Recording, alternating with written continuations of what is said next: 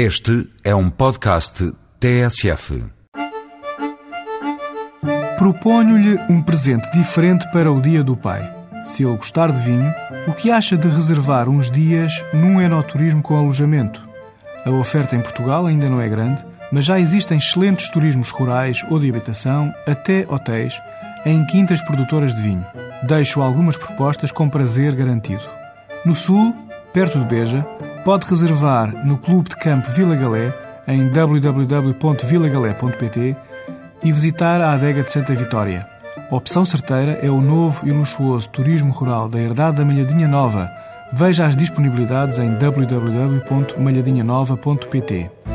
No centro do país tem a Casa de Mugo Fores, na Bairrada, onde pode conhecer e conviver com a família Campo Largo.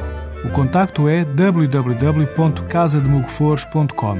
No Dão, instale-se na Casa de Darei e reserve em www.casadedarei.pt. O seu pai não se vai esquecer deste presente.